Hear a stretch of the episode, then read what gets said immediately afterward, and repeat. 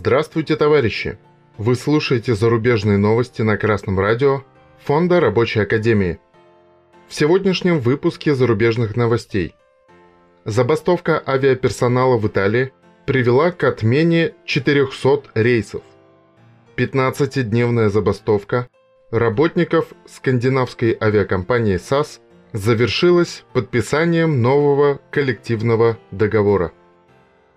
По Европе идет волна забастовок работников авиационной отрасли, и Италия не стала исключением.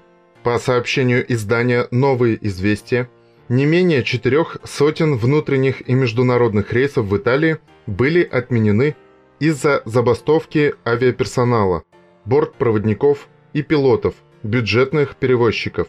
Как пишет Кор Риариделла Сера, в забастовке приняли участие работники авиакомпании Ryanair, Volatea, Malta Air и EasyJet, а также работу приостанавливали авиадиспетчеры Национальной службы обеспечения полетов гражданской авиации Италии.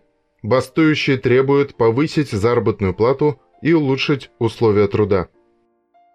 Интерфакс со ссылкой на информацию от авиаперевозчика сообщает, что пилоты скандинавской авиакомпании SAS прекратили забастовку, которая длилась 15 дней, когда они добились подписания руководством компании нового коллективного договора. Стороны заключили соглашение на следующие пять с половиной лет. Соглашение гарантирует стабильные рабочие места для пилотов и увеличение их дохода.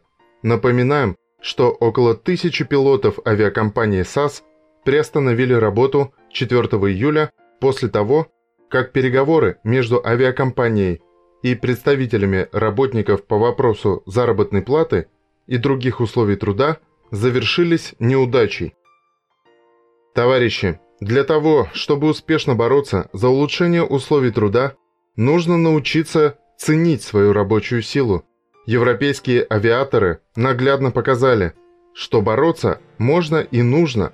Результат в виде подписания коллективного договора есть. Отговорки такие, как, например, «сейчас кризис», «нужно не о себе думать, а об общем деле», не должны сбивать трудящихся с пути борьбы за свои интересы. Никакого общего блага нет. Что хорошо собственникам предприятий, то плохо работникам. Прибыль предприятия есть не что иное, как недоплаченный труд наемных работников, и распоряжаются ей важные собственники, а не рядовые работники. Помните об этом, когда решите пожалеть бедных и несчастных господ. Они вас готовы будут уничтожить, когда вы только заикнетесь о своих правах и интересах.